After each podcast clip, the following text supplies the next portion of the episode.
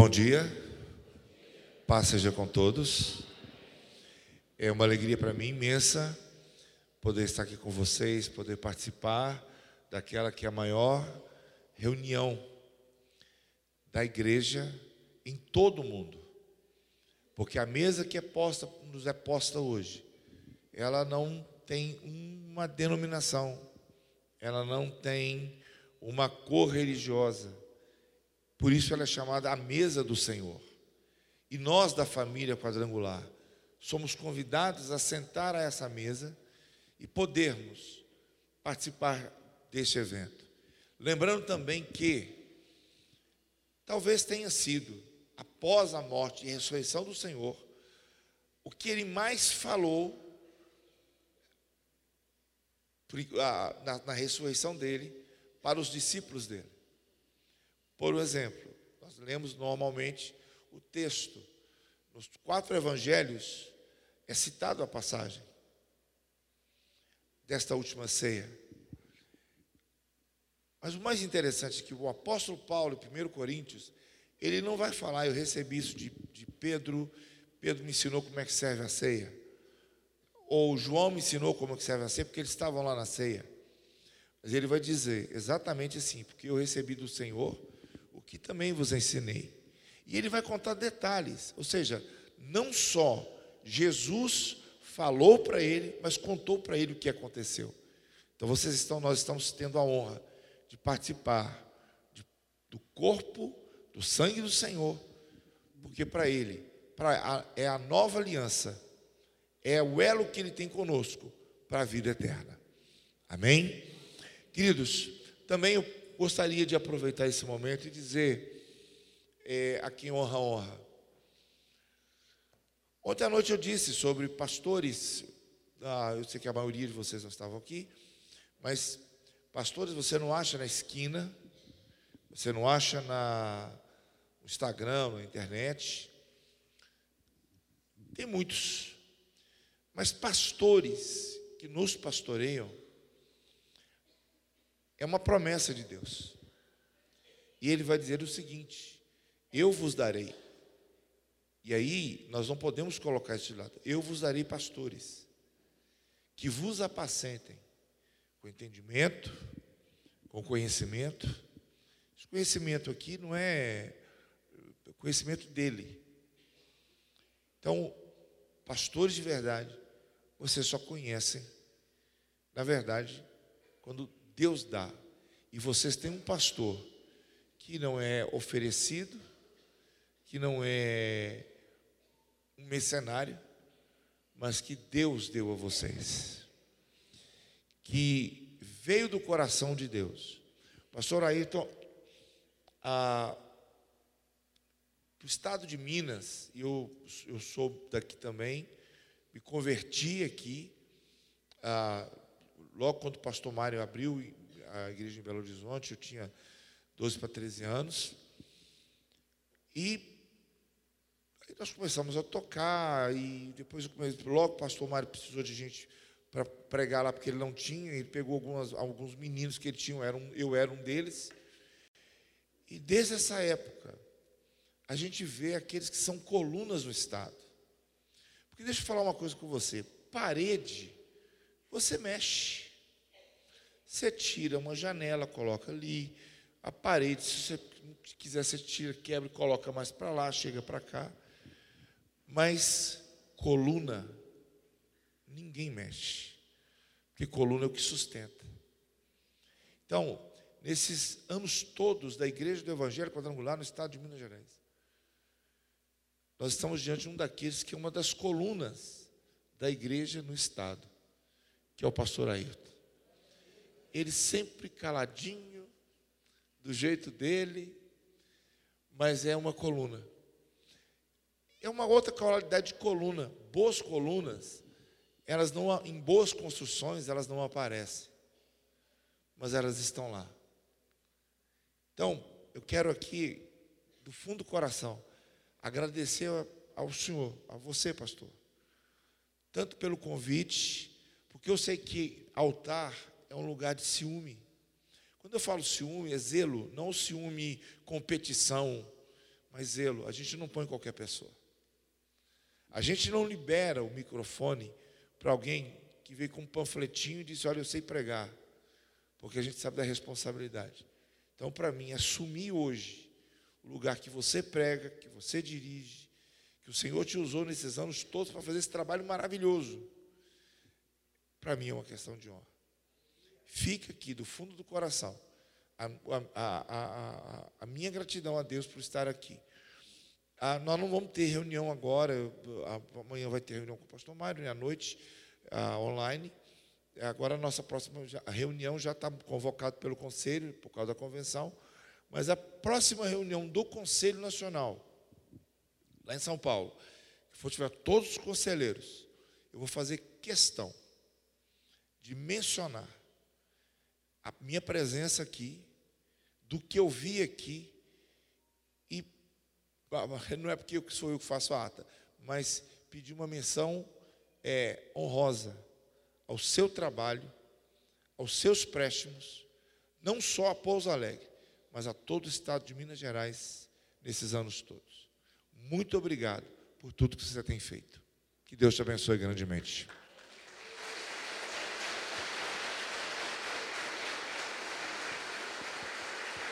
Vamos fechar os nossos olhos, curvar a nossa cabeça, querido Deus e amado Pai. Que o Senhor nos abençoe mais uma vez essa manhã. Obrigado por tudo que tem sido feito aqui. Obrigado por tua palavra, a tua santa palavra, que em exatidão tem sido posta, colocada nesse lugar. Pai, que ao nos reunirmos, ao participarmos dessa ceia, que tu tenhas alegria de ver os teus filhos, tuas filhas, aqui participando. No nome de Jesus. Amém. Eu vou ler alguns textos. Eu vou, vou pedir licença a você que dois. Ah, primeiro texto que nós vamos ler está no livro de Samuel. Eu vou fazer o caminho, eu normalmente eu faço o caminho é, inverso.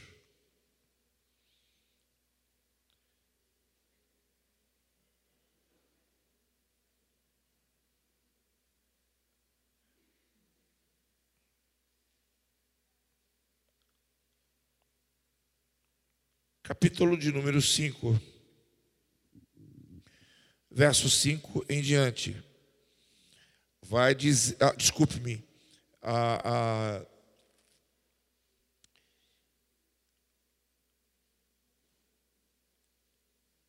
vou ler do versículo 7 em diante, por favor. 6 em diante. Diz assim: o rei e os soldados marcharam para Jerusalém para atacar os jebuseus que viviam lá. E os jebuseus disseram a Davi: Você não entrará até aqui, porque até cegos e aleijados podem se defender de você. E eles achavam que Davi não conseguiria entrar. Mas Davi conquistou a fortaleza de Sião, que veio a ser a cidade de Davi. E naquele mesmo dia, Davi disse: Quem vencer os jebuseus terá que utilizar o caminho da água, passagem da água, e aqueles cegos e aleijados, inimigos de Davi. E isso quem diz, é por isso que se diz até o dia de hoje: nem cegos, nem aleijados entrarão na no palácio. Agora abra sua Bíblia comigo. Vamos para o Novo Testamento. Evangelho de João.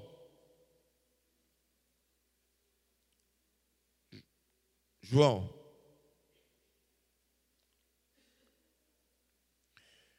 Eu vou ler primeiramente com vocês João capítulo 5, verso 1.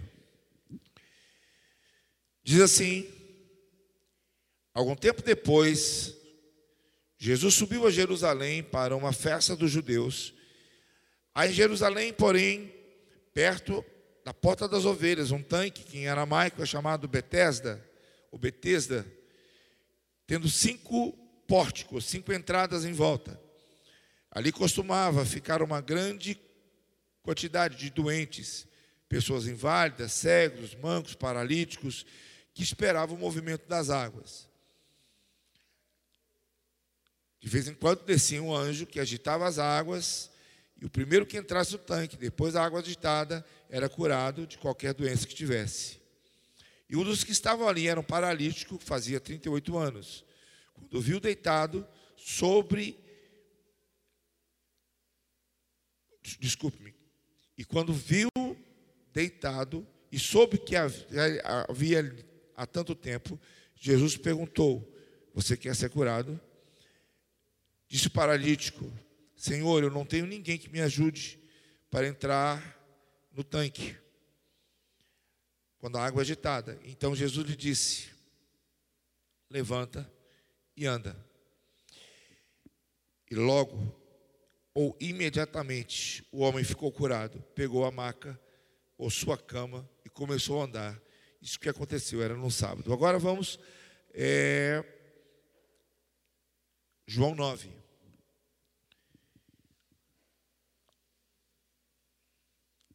Jesus aqui ainda está ah, até pelos lugares que vão ser citados, ele está em Jerusalém. Ao passar, viu Jesus um cego de nascença. Seus discípulos perguntaram, mestre, quem pecou este homem ou seus pais para que nascesse cego?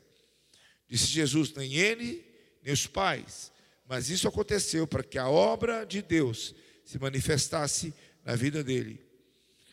Enquanto é dia, isso serve para nós. Precisamos realizar a obra daquele que me enviou. A noite está próxima, quando ninguém poderá trabalhar. Enquanto estou no mundo, sou a luz do mundo. E tendo dito isto, cuspiu no chão, misturou a saliva, aplicou aos olhos do homem. E então disse: Vá e lave-se no tanque de Siloé. Esse tanque de Siloé é em Jerusalém. Foi construído pelo rei Ezequias. O significado significa o enviado. O homem foi, voltou, lavou-se e voltou vendo. Amém. Senhor, obrigado por tua palavra. Que o Senhor fale conosco de uma maneira ah, bem clara sobre os nossos sonhos, sobre os nossos propósitos, os nossos compromissos, mas principalmente os nossos compromissos para contigo. Senhor, que a tua palavra possa nos renovar nessa manhã. Que o teu espírito fique, Senhor, agora. O Senhor, tua palavra e o teu espírito com o teu povo. E que possamos estar preparados para que essa manhã possamos tomar desta ceia, entendendo que ela cela o nosso a eternidade, mas também o nosso propósito nessa terra, no nome de Jesus. Amém. Queridos, me desculpe ter lido um pouco mais, mas eu preciso que a gente entenda, inclusive porque se eu quero que eu ter vida, eu tenho que ir para a palavra de Deus. Veja bem, a Bíblia ah, não é um livro que vai testar você.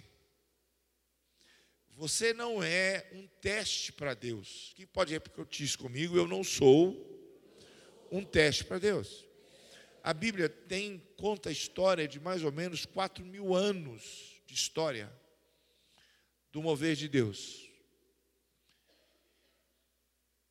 E em nenhum desses casos Deus falhou. Eu falar de novo. Quatro mil anos de história. Cerca, né? De quatro mil anos de história. Nenhum caso Deus falhou. Então você houve um livro que já foi testado por quatro mil anos. Que livro que nós temos? Que compêndio que nós temos. Se você pegar alguma coisa ligada a Platão ou a, a, a, a, Sócrates não deixou nada escrito, mas a Platão, se você pegar alguma coisa de Einstein, todos eles são, são escritos posteriores. Estão tentando ser provados ainda. Mas quando eu pego a Bíblia, eu sei que ela já foi provada em quatro mil anos. Em outras palavras, Deus não está fazendo teste com você.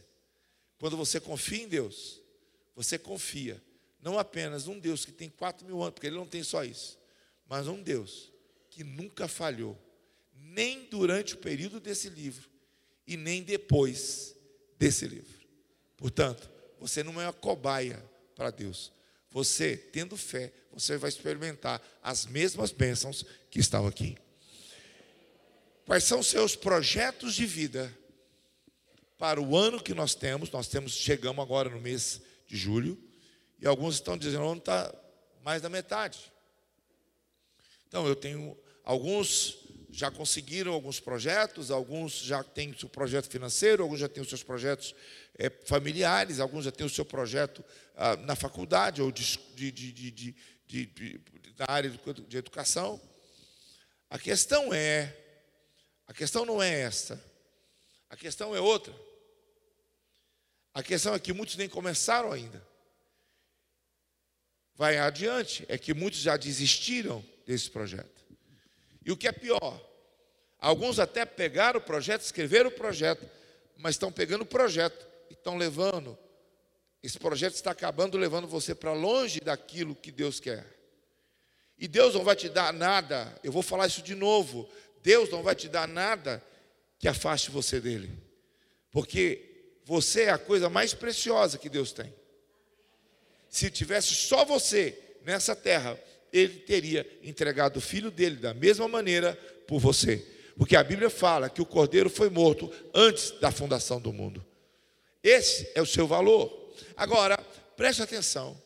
Quantas vezes a gente desiste de alguma coisa, ou no momento de raiva, no momento de ira, promete alguma coisa, e depois a gente acaba se enrolando com aquilo ou procurando outros caminhos para realizar aquele projeto que não são os caminhos de Deus. Eu vou falar duas coisas que eu não, eu não tinha programado de falar, mas primeiro é um, é um exemplo pessoal de ministério. A gente, muitos anos de ministério. Desculpa perguntar, pastor Aito, quantos anos você tem de ministério? Não, não, não, não. O seu ministério Pois é, eu tenho 44 ministérios também. Você vê que a gente. Então, veja para você ver, que eu comecei bem, bem novo, mas. Então, veja bem. A... Desculpa, eu tenho um pouquinho, sou um pouquinho mais velho do que você, sou 46. É, veja para você, 44 eu estou de casado, porque eu confundi aqui agora, porque eu estou com. A gente sempre ouve alguma coisa. E eu me lembro de um rapaz que uma vez entrou, ele sempre ia, ele saía é, de uma cidade do lado de BH e ia para participar do culto. Os demais pastores. E o sonho dele, ele falava, Senhor, eu preciso de um carro para mim poder ir à igreja. Era ele, a esposa, e na época ele tinha um filhinho. E ele fez um projeto de vida para aquele ano ele comprar o carro. E Deus abençoou, ele comprou o carro. Porque quando você faz o projeto, Deus te abençoa. Deus, quem não projeta aqui. Só que dia ele chegou no meu, no meu gabinete e falou: Posso falar com o senhor? Ele, esposa.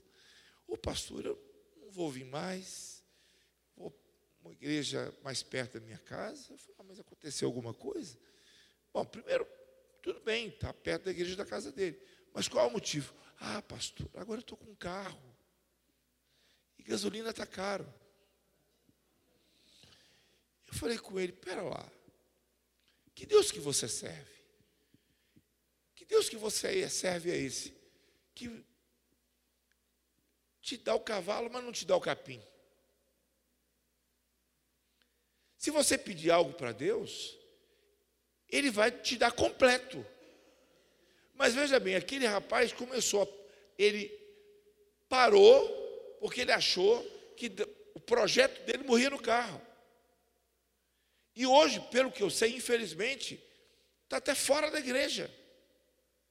Então, aquilo para ele, que Deus deu para ele abençoar e até abençoar outras pessoas que ele poderia pegar e levar para a igreja, pessoas que não tinham carro. Usou, se viu para ele para quê? Desculpa para se afastar da igreja, se afastar de Deus. A segunda coisa que eu quero colocar, que eu não, não, não, não ia, não estava pensando em dizer, e aí eu até vou resumir o restante do que eu ia dizer, nós temos que parar e prestar atenção em uma coisa. Que quando eu quero algo, quando eu projeto algo, aquilo tem a ver, o meu projeto espiritual, eu tenho que ter um projeto espiritual, um projeto emocional para a família, um projeto meu, pessoal, mas nenhum deles pode me afastar da igreja, dos meus compromissos com Deus. É isso que eu tenho que pensar. Então, se eu projetei, olha, eu vou comprar uma casa, eu vou pensar naquela casa, ter ali uma célula, ter um, um grupo de oração, ou receber um irmão. Então, ou seja, os meus projetos têm que servir também para Deus. Eu vou falar isso de novo. Os meus projetos, sejam qual for, sejam eles quais forem, eles servem para quem? Só para mim? Não, Deus. Como eu, eu projeto, pensando através do Espírito em algo que vai ser bom para mim, para minha família, mas também que vai honrar o meu Deus. Porque quando eu não faço isso, o diabo vai sempre tentar oferecer alguma coisa para que eu me afaste de Deus. A pessoa, às vezes, ela pede para comprar um carro ou para comprar uma casa, e aí, aí, lógico, ela vai trabalhar, e às vezes, pastor, eu preciso de um outro, de, de até mais um trabalho. E ela começa a trabalhar duas, duas horas, e ela fala, não dá mais para ir à igreja. E o, o motivo é justo, entre aspas. Eu estou trabalhando para realizar o meu projeto que eu pus no altar. Querido, nada que te tira de congregar, porque a alegria que Deus tem em ver-nos juntos é única. E como eu disse aí, entrando no texto, então, que você guarde isso. E eu gostaria que você levantasse a sua mão direita e dissesse comigo: os meus projetos ainda vão se realizar esse ano, no nome de Jesus. Mas todos eles são para a glória de Deus, são para me aproximar de Deus e para me fazer firme na presença dEle, na casa dEle e com os meus irmãos. Alguma vez na vida você já falou alguma coisa que você já tenha se arrependido? Quem não levantar a mão, eu nem vou pedir para levantar a mão, porque senão aquele que não levantar a mão vai estar mentindo. Quantas vezes a gente faz alguma coisa? Eu me lembro que eu estava com meu filho, meus filhos eram pequenos, hoje são pastores, estão todos grandes. Eu tenho quatro filhos, nove netos. Então, assim, a gente estava na Disneyland. E um deles, o mais novo, pastor, que é meu pastor André, meu André, e ele era, ele era aquele que matava a gente de raiva. E estava num parque lá da Disney e ele me fez muita raiva. E eu falei para ele, eu falei, quando chegar no hotel, você vai apanhar. E ele ficou. Só que eu arrependi, porque depois a gente brincou, ficou alegre, eu arrependi. Só que eu tinha falado, você vai apanhar. E eu fiquei sem jeito. Porque se eu desse só um tapinha nele, aí eu, eu pedi a moral. Hoje nem pode, né? Mas não, eu não arrependo da, da, chinelada que eu tomei da minha mãe e do meu pai, não. Ah, aí o que, que eu fiz? Eu estava voltando, peguei o carro, falei para minha esposa assim, falei, amor, vamos fazer uma coisa. Eu vou chegar lá bravo, aí você vai chegar perto de mim, vamos fazer um teatrinho. você vai olhar para mim e falou, oh, ela me chama de Kim. Ô Kim, bate no André, não. Eu vou continuar com a cara fechada. Ele não vai fazer isso mais, não. Eu vou ficar com a cara fechada. Aí você pede de novo. Aí eu vou olhar para ele e vou falar: dessa vez você não vai apanhar. Mas no fundo era eu que já não queria mais. Eu já tinha arrependido. E essa história terminou com todo mundo pulando na cama do hotel brincando. Por que, eu estou falando isso? Porque aquilo que pode ser uma coisa simples, às vezes você pode falar, eu não vou a, a, a, falar algo pesado, eu não vou mais na casa da minha mãe, não vou mais na casa do meu avô, não vou mais na casa da minha esposa, não vou, mais, desculpa, não vou na casa da minha sogra. e aquilo acaba se transformando num problema. E todos nós, seres humanos, temos esse problema. E muitas vezes em relação até ao próprio Deus. Não que Deus esteja cobrando, mas coisas que nós falamos e nos é cobrado por isso que a ceia nos lembra que nós podemos ficar livres de pesos que nos foram colocados até por nós mesmos. Porque a Bíblia vai dizer: aquele examine-se a si mesmo e assim coma. Não é examine-se e não coma. Deus está nos dando essa chance. Mas às vezes a gente faz e se perde. E Davi foi um homem segundo o coração de Deus. Mas eu quero rapidamente mostrar isso a vocês. Até eu estou mudando um pouquinho a direção do que eu ia falar, para ser bem objetivo. Mas para mostrar a você que até homens, esse Davi, o rei Davi, ele recebe três unções, e agora, essa última, ele se torna rei de verdade de todo Israel. E havia um lugar em Israel que quando o povo entrou lá com Josué, tinha um povo que não tinha saído da terra. Então tem muitas coisas que você tem na sua vida que são suas, mas que você não tomou ainda. Precisa de fé para fazer isso. Precisa de coragem para fazer isso. Às vezes tem um inimigo lá, mas ele está ele tá naquilo que não é dele, é seu. Deus não deu para ele, Deus deu para você. Então, a, a, a, e às vezes a gente se acostuma. Havia um povo, e vocês vão ver isso. Deus vai dizer: Eu estou dando para vocês a terra do Eteu, do Ferezeu, e vai ter um povo que ele vai dizer do Jebuseu. Os Jebuseu eles moravam nas montanhas. Jebus era o mesmo lugar, era onde a região de Jebus era a mesma região da onde veio um homem famoso chamado Melquisedeque da cidade de Salém, era, mesmo, era na mesma região, e se viu Abraão com pão, com vinho, desse mesmo lugar. Mas agora, quem estava lá morando? Um povo inimigo. E quando Israel foi para lá, eles não tiraram, não conseguiram tirar, porque eles moravam nas montanhas. Não foi só Israel que tentou contra eles. Os filisteus também tentaram tirar de lá, não conseguiram, porque as montanhas os protegiam.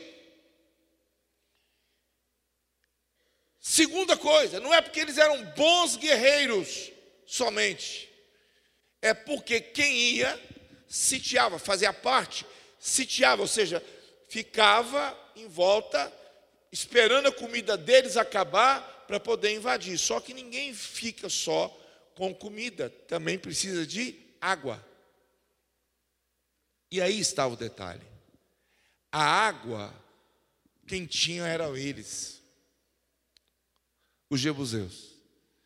A água tinha uma fonte, bem ao norte, essa fonte existe até hoje, de Guion.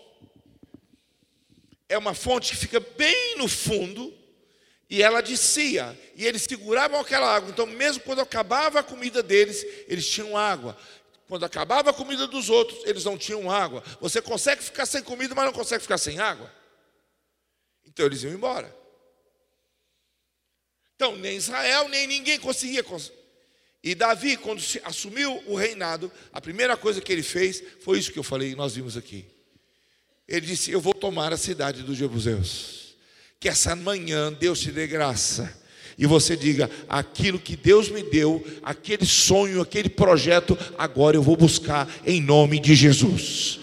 Deus vai me dar uma estratégia, porque não interessa se quem está lá foi o diabo que colocou, não interessa que está lá, ele está usurpando. Aquilo que Deus me deu é meu. Quem pode levantar a mão e levantar e dizer bem alto aquilo que Deus me deu? Bem alto aquilo que Deus me deu é meu. Deus não tem prazer naquilo que Ele te deu na mão do outro, Ele tem prazer naquilo que Ele te deu na sua mão, para você usufruir. A Bíblia vai dizer que Davi chega com seus homens, ele não sabia ainda como tomar aquele lugar. Mas o primeiro recado que ele recebe é um desaforo. Os jebuseus que já tinham vencido todo mundo, agora está vendo um Davi lá, um Davi da vida. E eles falam: você não vai chegar aqui de jeito nenhum, você não vai conseguir subir até nós. Outra coisa, e é, por favor, isso aqui eu não vou explicar, tá? Se você subir, nós nem vamos lutar. Nós vamos deixar aqui um cego.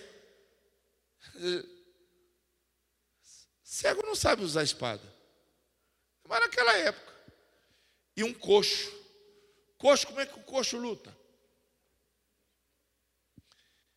E um cego e um coxo sozinho acabam com você com o seu soldado. Eu não vou dizer o motivo por quê.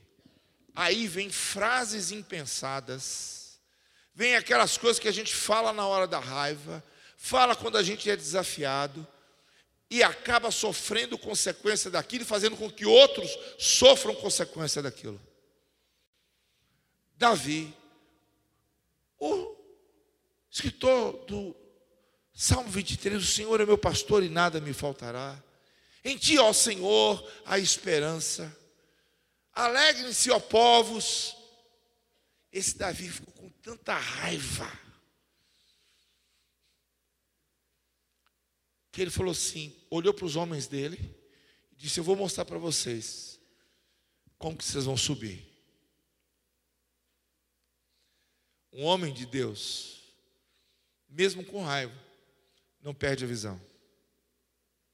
Vou falar de novo.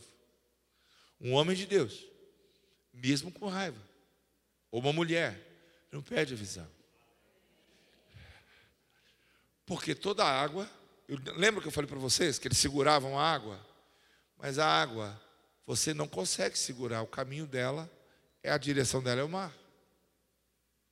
E Davi ficou observando no meio daquelas pedras, no meio das montanhas, aonde tinha um veiozinho de água que passava. Ele falou: se passar por ali é, é onde a, a água deles vem. Se a água está passando por ali, nós podemos passar por ela. Deus vai te mostrar o caminho. Deus vai te dar estratégias novas para o seu projeto não é só usar coisas antigas para Deus te dar coisas novas. Deus vai te mostrar estratégia de como vencer. E ali era o caminho da água. É de simples, olha, uma coisa simples, segue qualquer princípio de engenharia e te ensinaria isso. Só que quando ele chegou lá, era um veiozinho de nada. Depois o rei Ezequias fez um negócio enorme, mas era, um, era, um, era algo muito estreito. E ele disse: Vocês vão passar por ali, vocês vão subir. Para passar, eles tiveram que tirar a arma, tiveram que tirar as espadas, porque eles passavam assim, ó. Porque era bem estreito, era um caminho mesmo, só para a água passar.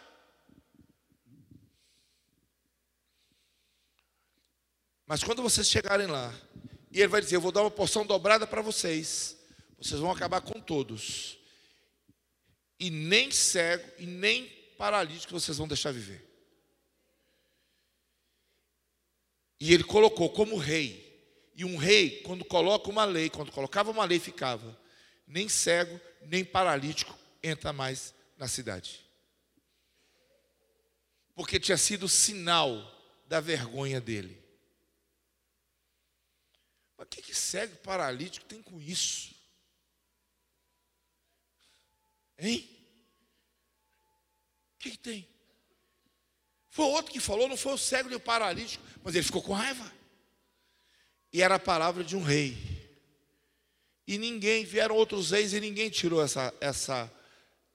Então, nem cego, nem paralítico entravam em Jerusalém. Nem cego, nem paralítico entravam para adorar. Ficavam do lado de fora. Então, pedindo esmola. As, se os pais moravam dentro da cidade, deixavam do lado de fora, durante a noite iam lá, pegavam escondido, levavam para casa. Que vida é essa? Por causa da palavra de um homem que era segundo o coração de Deus. Um homem que Deus fez dele, deu, deu a ele e fez dele projetos de vitória. E olha, Deus deu a, Davi o caminho da vitória, que era o caminho da água. Deus mostrou para ele como vencer o que ninguém tinha vencido. O que, que ele faz? A primeira coisa, ele coloca a gente para fora. Ele exclui pessoas. Ele mata o sonho de quem já estava sofrendo, de quem vivia de esmola, de quem dependia dos outros, por causa da fofoca, ou da conversa, ou da arrogância de uma outra pessoa. Nós somos seres humanos e nós erramos.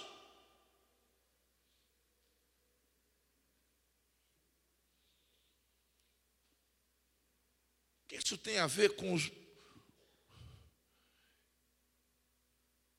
os dois milagres que aconteceram? Eu já vou falar para vocês.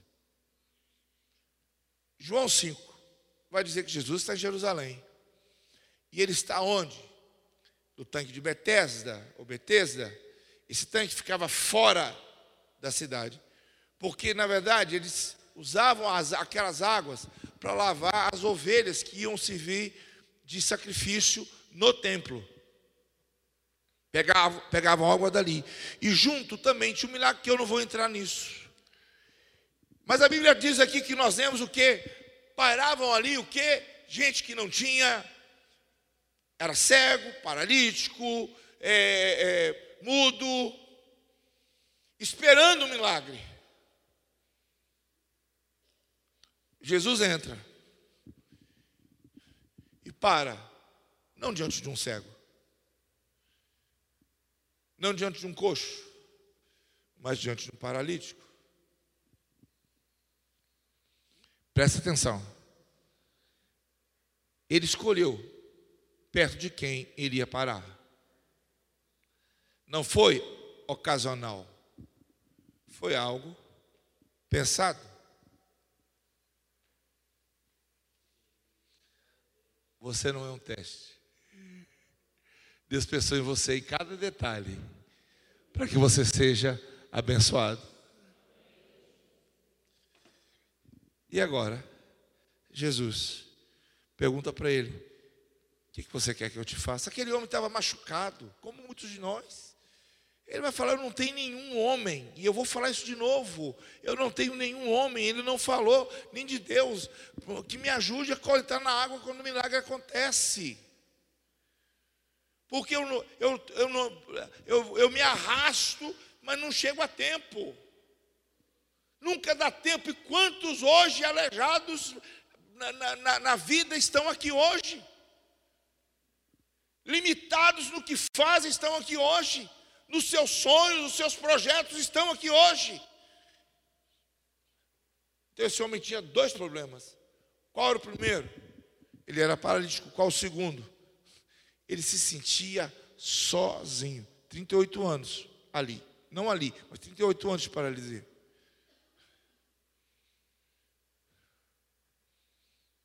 Mas ele tinha uma vantagem. Ele continuava esperando em Deus.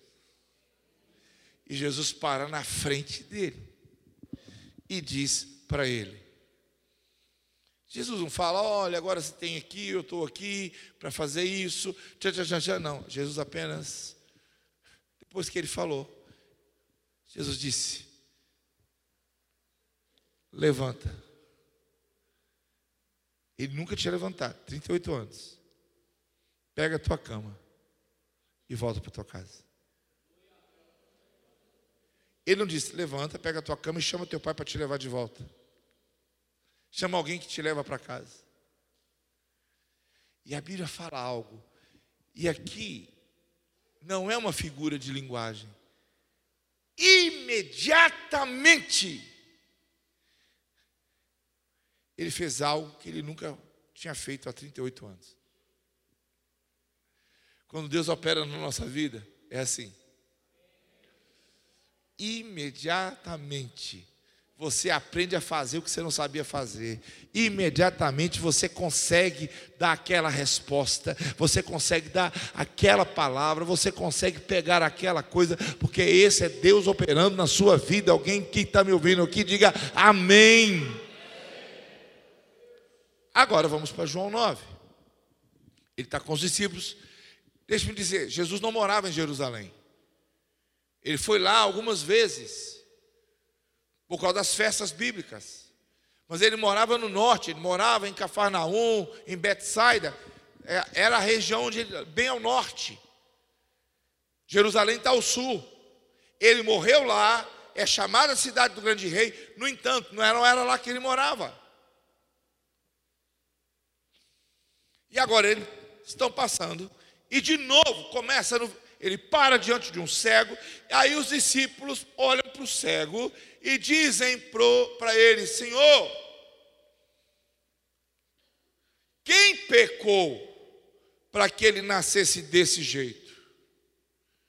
A mãe, o pai.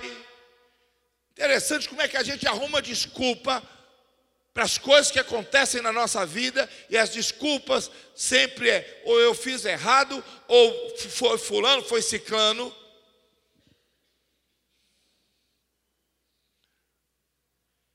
E deixe-me trazer aqui uma luz a algo que quantos cegos Jesus curou? Vários. Mas por que que aquele chamava atenção? Porque há dois tipos, há três tipos, há três palavras para significar cegueira. Para nós é uma só. Mas no idioma grego há três palavras. E por incrível que pareça, no, no, no, no aramaico, que Jesus falava aramaico, e, mas também no hebraico, e no grego que foi escrito, no grego seriam duas, para mostrar a cegueira. Uma que a pessoa não via mesmo. A outra, ela não tinha olhos. Eu vou falar de novo.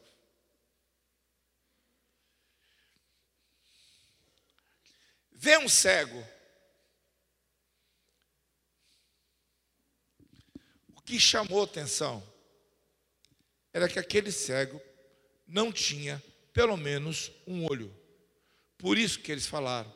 Por que, que ele nasceu desse jeito? A palavra usada, escrita no Evangelho, é por que, que ele nasceu sem o olho? Pelo menos um olho, tá? Daí a pergunta. Por que, que por outros cegos é porque, porque os discípulos não perguntaram antes, Senhor, por que, que ele nasceu isso? Primeira pergunta era ridícula.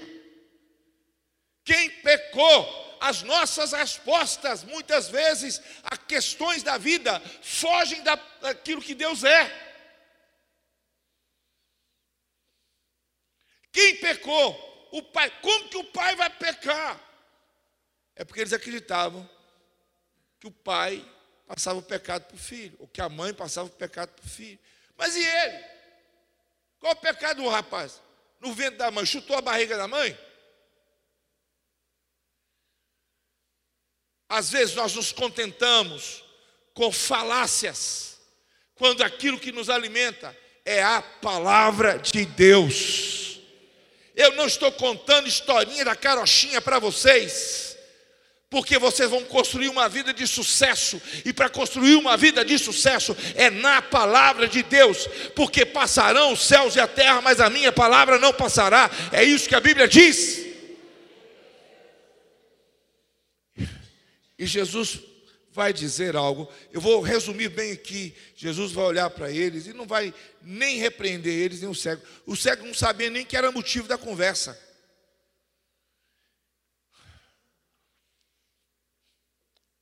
E Jesus vai dizer: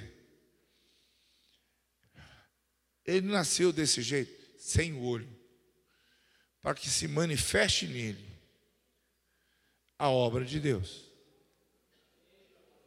Aí ele vai dizer: convém que nós façamos a obra de Deus enquanto é dia. E aí ele vai fazer algo. Gente, isso aqui não é doutrina, não, é doutrina do Santo Cuspe. Como que, eu, ainda que eu não entendesse nem o grego nem o hebraico, eu sei que faltava alguma coisa. Por causa do tipo de coisa, da maneira como Jesus o curou. Jesus poderia apenas ter dito: volte o olho, ou ter tocado nele mas Jesus vai fazer uma coisa totalmente anormal. que, que ele faz? Ele vai cuspir na terra, não é isso? Vai fazer um lodo, vai passar nos olhos dele e vai dizer: vai ao tanque de Siloé. O tanque de Siloé, ele era feito, era uma, uma piscina onde o pessoal se banhava para entrar no templo e também sobrava água para o tanque de Betesda. Era a mesma água que Davi viu o caminho para subir.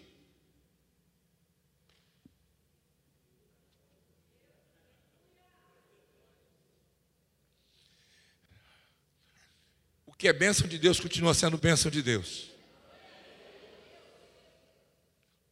Jesus vai lá, passa, e não diz, Pedro, vem cá, Pedro, leva ele.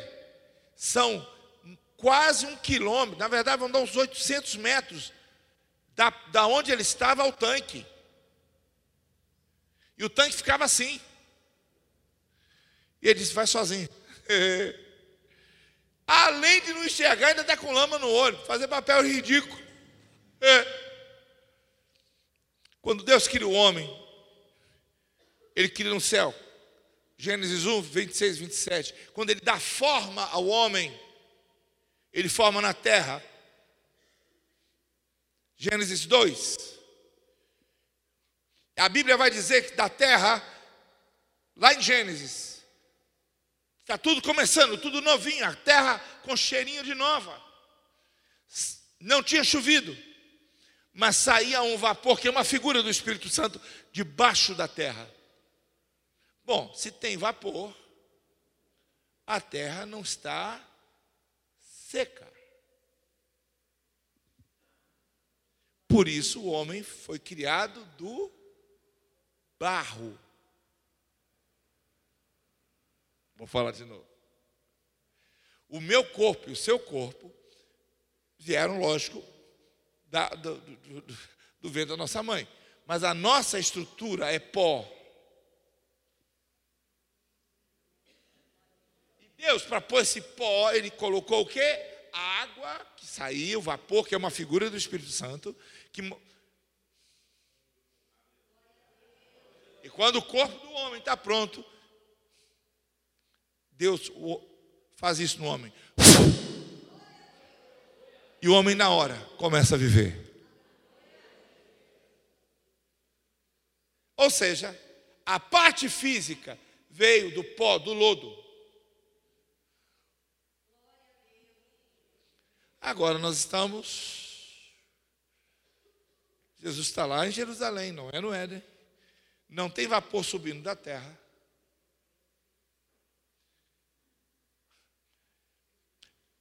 Algo quando eu fui da ONU, eu aprendi por que, que é caro uma restauração de, uma, de qualquer obra de arte. Porque quando você vai restaurar uma obra de arte, você não usa material de hoje para ontem. Você tem que pagar uma equipe de restauradores, eles vão pesquisar que tipo de tinta eles usavam, porque não é tinta igual você passa no depósito ali e compra. Você tem que conseguir materiais que às vezes nem tem mais e fazer igual era da época. Por isso demora.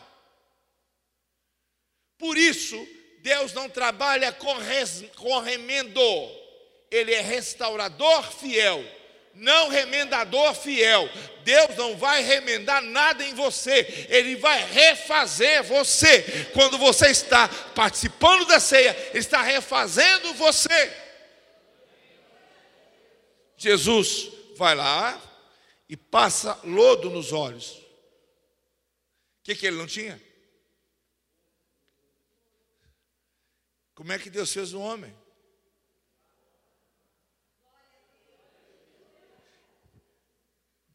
Jesus estava dizendo, pode ter tido algum problema dentro do ventre da mãe, mas Deus não quer ninguém desse jeito.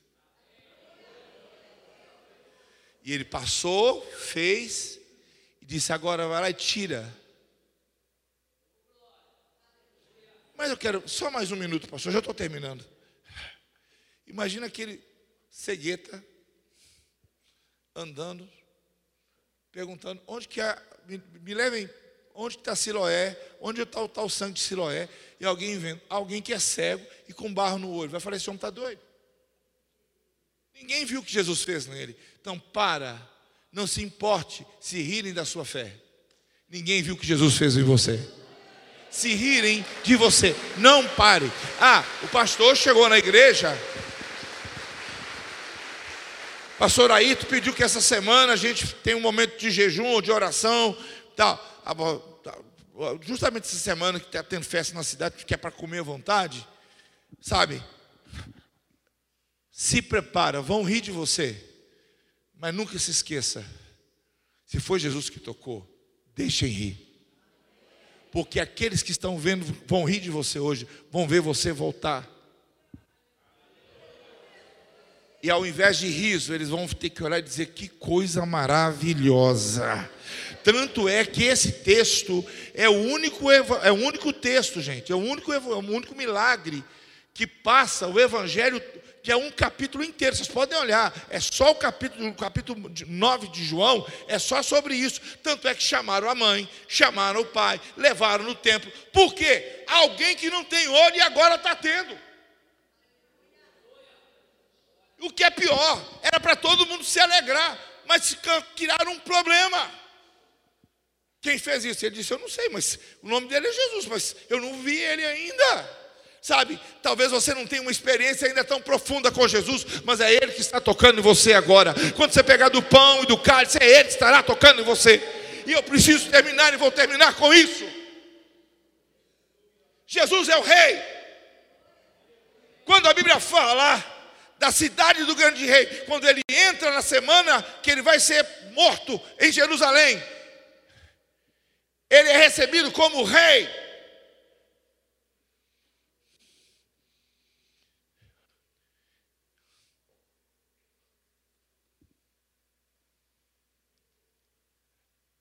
A Bíblia vai falar que ele está acima de Davi. Lembra que eu falei que nenhum rei antes mudou aquela história de cego paralítico entrar na cidade? Agora eu quero fazer uma declaração a vocês.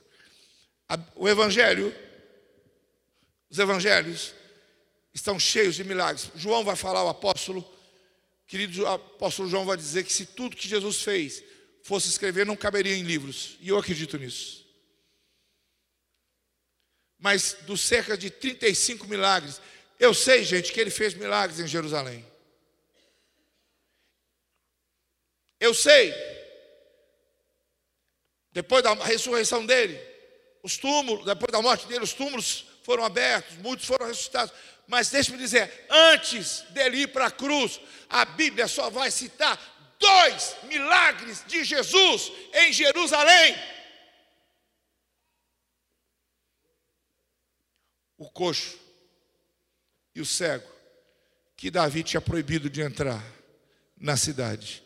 Ele disse: Meu avô estava, que Davi era tataravô de Jesus, meu avô estava nervoso na hora.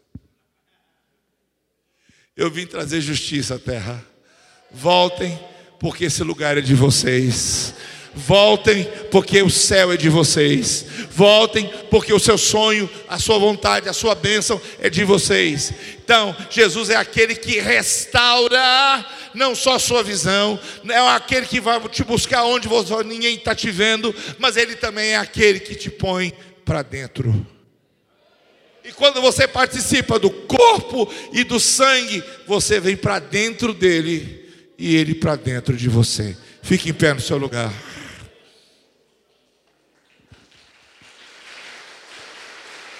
que essa manhã eu vou tornar a dizer dos cerca de 35 milagres que os quatro evangelistas vão fazer que Jesus fala, só há dois que são relatados em Jerusalém: o cego e o coxo.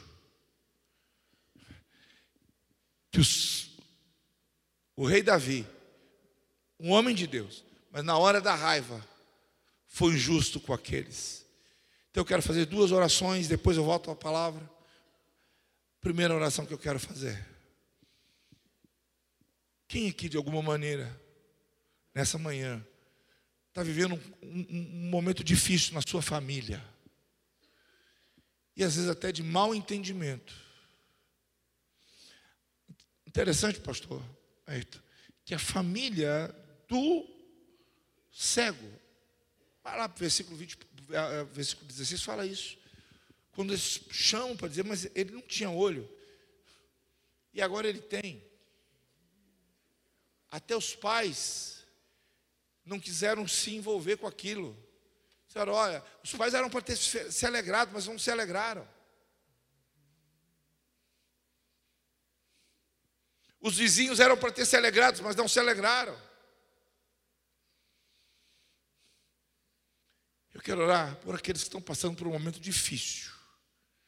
Com o esposo, com a esposa, com o marido, com os filhos com um outro parente, isso está te machucando. Porque quando o Senhor vem, a palavra é, e Ele converterá o coração dos filhos aos pais e dos pais aos filhos. Se você puder colocar a mão direita na altura do seu coração. Eu sei que para alguns vão sentir dor. Mas se lembra, aquilo que foi deixado de fora por um atitude impensada, uma atitude de raiva.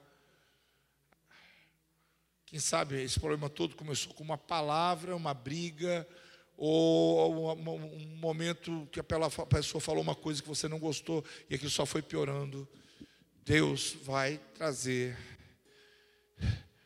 consertos nessa manhã na sua casa.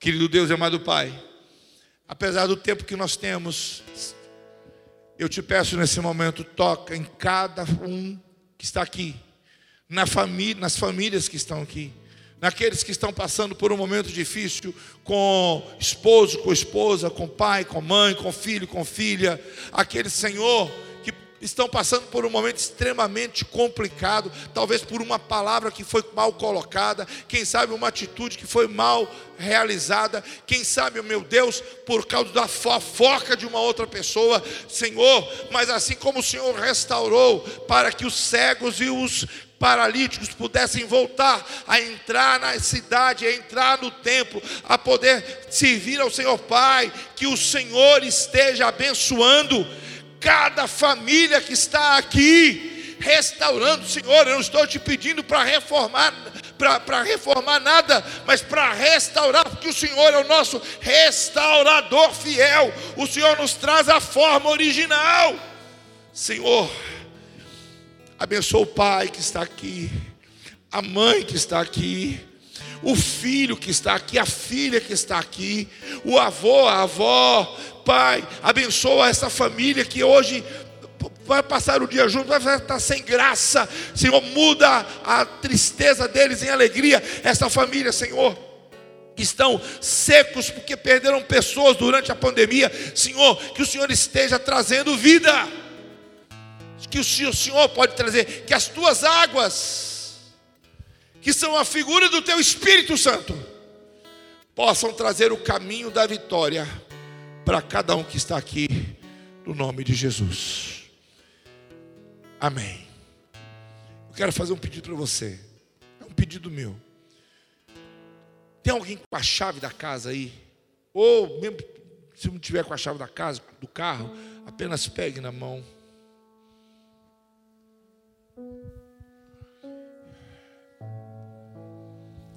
Feche os seus olhos.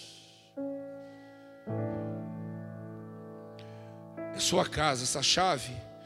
Toda chave tem alguma coisa interessante nela. O que difere a minha chave da sua? Por que, que eu uso uma chave e ela abre a porta do meu carro, ou abre a porta, liga o meu carro, ou abre a porta da minha casa? Mas eu posso te dar uma parecida, ela não serve para abrir a sua, porque cada uma chave tem um negocinho chamado segredo.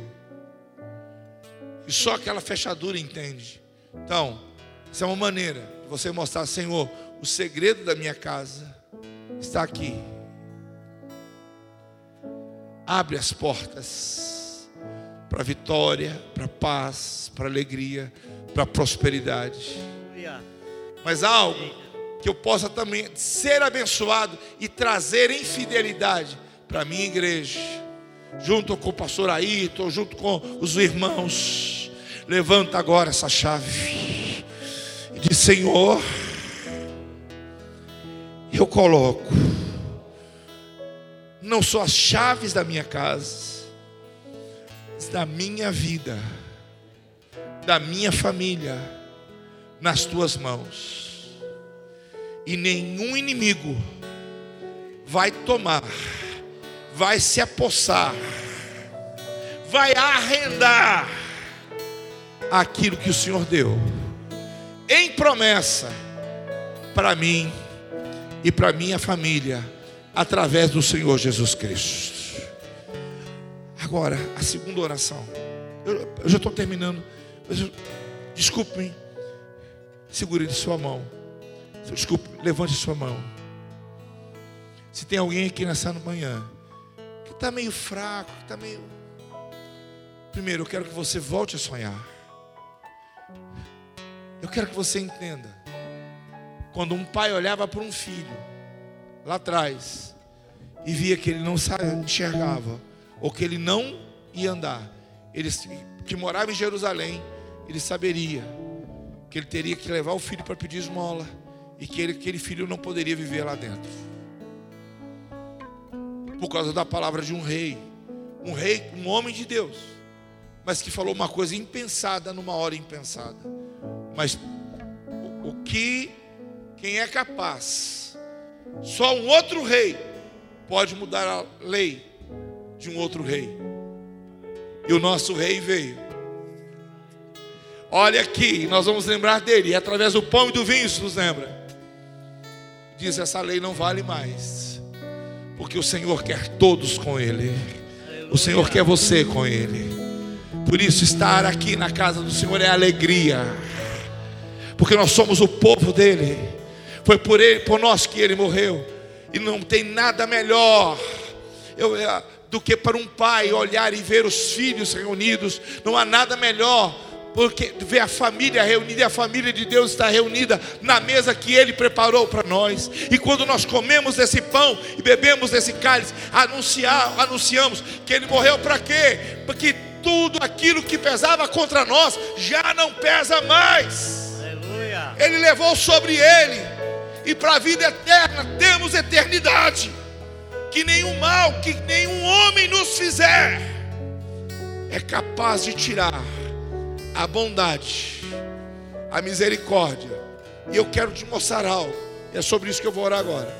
O bem que o Senhor fez para você, está fazendo e continuará fazendo, é muito maior do que qualquer injustiça que você já sofreu na sua vida. Levante a sua mão para o Pai. E diga, diga-se comigo, Senhor, dentro do meu projeto de vida, eu quero colocar uma coisa hoje. Três coisas hoje. Eu quero colocar o meu compromisso contigo. Nada que o Senhor me der vai me afastar de ti, nem da tua casa. Pelo contrário,